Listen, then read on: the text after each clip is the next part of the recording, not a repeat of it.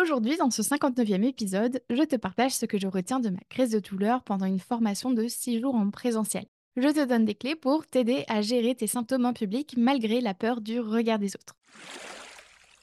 Hello et bienvenue dans Ce que je retiens, un podcast qui mêle expérience de vie et coaching pour t'apprendre à te détacher du regard des autres.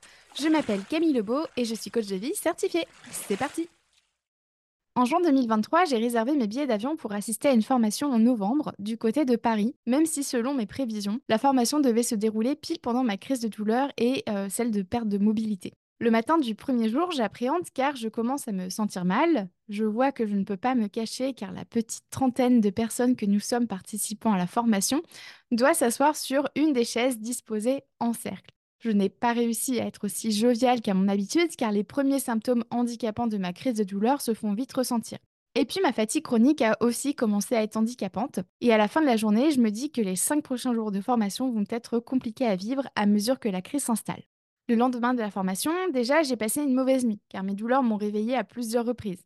Je me prépare une bouillotte que j'emmène avec moi dans la salle de formation. Je la garde en alternance sur mon utérus et mes lombaires car j'ai des contractions utérines. J'avais tellement mal que je n'avais même pas pu participer à tous les exercices de groupe et j'avais de la difficulté à marcher et à bouger tout simplement. J'ai peiné à faire quoi que ce soit de cette journée-là. À un moment donné, je ressens vraiment le besoin de m'allonger, sauf que je n'arrive pas à me lever de ma chaise. Je n'ai pas envie d'interrompre les discussions en cours. J'ai la tête qui tourne, j'ai tellement mal et je me sens à bout de force. Au bout d'un moment arrive enfin la pause. J'essaie de me lever de ma chaise, mais je n'arrive pas à bouger mon bassin dans ma tête tout un tas de pensées défilent, comme fais pas ta chochotte, ça me fait chier qu'on boit dans cet état-là, je veux pas passer pour une meuf relou, je veux pas qu'on pense que je suis chiante à mourir, je veux pas qu'on pense que je suis exprès, je veux pas qu'on ait pitié de moi. Et je vois finalement deux scénarios possibles. Le premier étant que j'attende que mes douleurs passent, mais sans avoir euh, la certitude de quand ça arriverait. Hein. Euh, je sais jamais si ça va durer que quelques minutes, quelques heures ou quelques jours. Et puis le deuxième scénario possible, c'est euh, que je demande de l'aide, mais ça nécessite de dépasser ma peur d'être jugée. Alors j'ai pris ma décision, et puis j'ai réuni toutes mes forces pour lancer à la salle. Est-ce qu'on peut m'aider à me lever, s'il vous plaît? Au moment que je prononce ces mots dans la salle, je sens les larmes monter aux yeux.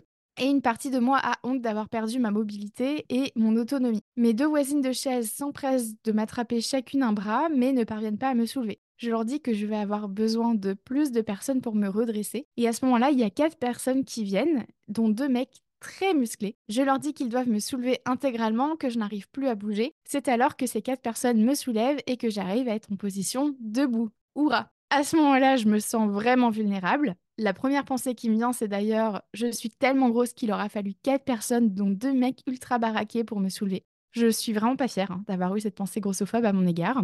Et en même temps, euh, je, ressens aussi beaucoup de gratitude pour ces personnes d'avoir eu envie de m'aider à prendre soin de moi, sans rien en retour.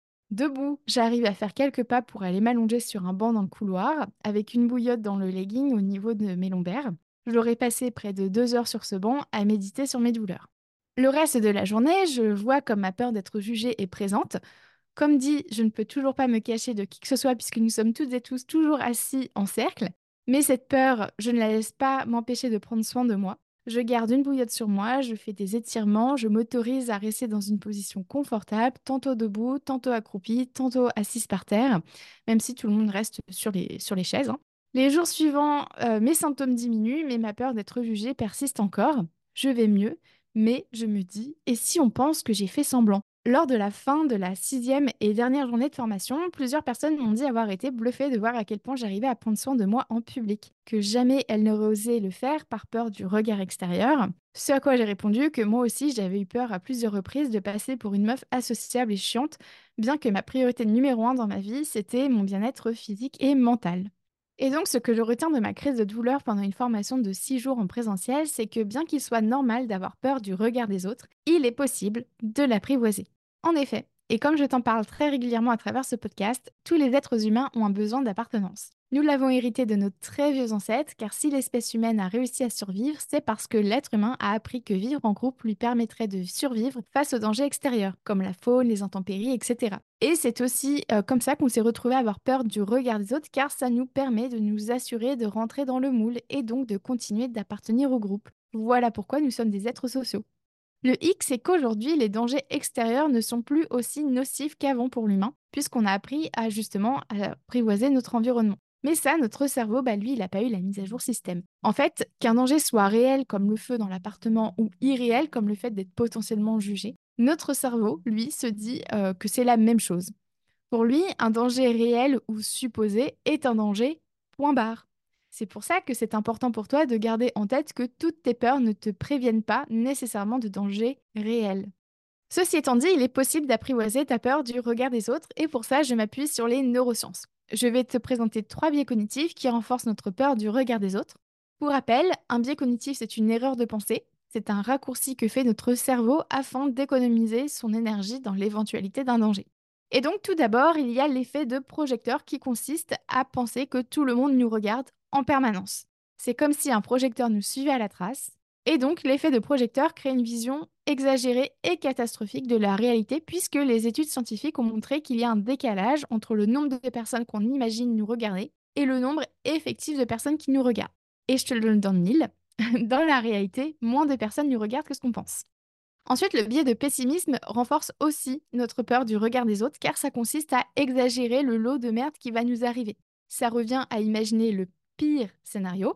Par exemple, ça reviendrait à penser que si je suis la seule à me servir d'une bouillotte en formation, alors le pire scénario ce serait quoi? C'est qu'on pense que je veux attirer l'attention, par exemple. Et donc, c'est pour ça, pour éviter que le pire scénario se produise, bah, je décide de ne pas prendre de bouillotte et finalement, bah, les symptômes, bah, ils persistent. Le troisième et dernier biais que je tiens à te présenter dans cet épisode, c'est celui de l'appel à la probabilité. Celui-ci amène à croire que quelque chose est vrai puisqu'il pourrait se produire. Par exemple, je suis une chochotte puisqu'on pourrait le penser. Comme tu le vois, savoir repérer tes biais cognitifs t'aide à t'en détacher puisque les biais cognitifs sont des erreurs de pensée. C'est exactement comme ça que j'ai réussi à garder une bouillotte sur moi 10 heures par jour durant la formation ou que j'ai réussi à demander de l'aide pour me lever. Et puis ce qui va t'être utile aussi lorsque tu te retrouves à ressentir des symptômes de ta maladie en public, c'est d'utiliser l'autocompassion. Dans ces moments de douleur physique ou émotionnelle, la recherche scientifique montre les bienfaits de l'autocompassion. L'autocompassion, c'est quoi? C'est la bienveillance envers soi, l'humanité commune et la pleine conscience. Autrement dit, c'est de l'amour, de la connexion et de la présence. Et on se donne de la compassion non pas pour nous sentir mieux, mais bel et bien parce que nous nous sentons mal, Autrement dit, c'est le fait d'être gentil avec soi quand on souffre. C'est comme un ami qui est là, dans les bons et dans les mauvais moments, coûte que coûte. Ça fait du bien de se sentir soutenu et ça permet de ressentir aussi une sécurité intérieure. Et donc, si toi aussi tu souhaites apprendre à gérer tes symptômes en public malgré la peur du regard des autres, voici ce que je te propose. Tout d'abord, je t'invite à cultiver la pleine conscience. Donc, demande-toi comment je me sens? Qu'est-ce qui se passe dans mon corps? Qu'est-ce que je me dis? Deuxièmement, je t'invite à cultiver l'humanité commune en te rappelant que c'est normal de se sentir comme ça. D'autres se sentent comme moi dans cette situation. C'est normal que mon cerveau ait peur du regard des autres dans cette situation. Je suis normal. Troisièmement, je t'invite à cultiver la bienveillance envers toi, c'est-à-dire à te parler comme tu parlerais à une personne que tu aimes et qui vit ce que tu traverses. Par exemple, j'apprends à être là pour moi dans cette situation inconfortable, ou bien je fais ce dont je suis capable en cet instant. Peut-être que te parler de la sorte, ce n'est pas accessible aujourd'hui, alors tu pourrais essayer un toucher apaisant. Et justement, dans la retranscription de cet épisode, tu trouveras un lien pour te guider. Je t'invite également à défusionner de tes pensées, c'est-à-dire à prendre de la distance avec la pensée qui te vient. Par exemple, tu peux te dire je suis en train de penser que, ou bien mon cerveau me dit que. Tu peux aussi utiliser l'humour en imaginant que c'est une voix rigolote qui dit ta pensée, comme celle de Mère Simpson par exemple. Là, ton cerveau devrait percevoir la pensée de manière totalement différente. Et puis, tu peux aussi nommer la petite voix qui t'envoie cette pensée. Par exemple, non merci Suzanne, j'ai pas envie de penser comme ça maintenant, ça ne m'aide pas.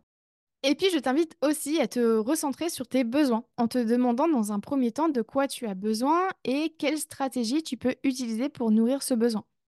Tu as aussi la possibilité de te poser des questions puissantes. Par exemple, comment puis-je me rendre la situation plus agréable? Quelles actions pourrais-je faire une différence positive dans mon bien-être à l'instant T? Ou bien en quoi prendre soin de moi est empouvoirant pour les personnes présentes? Et pour conclure, je t'invite également à écouter les épisodes complémentaires suivants.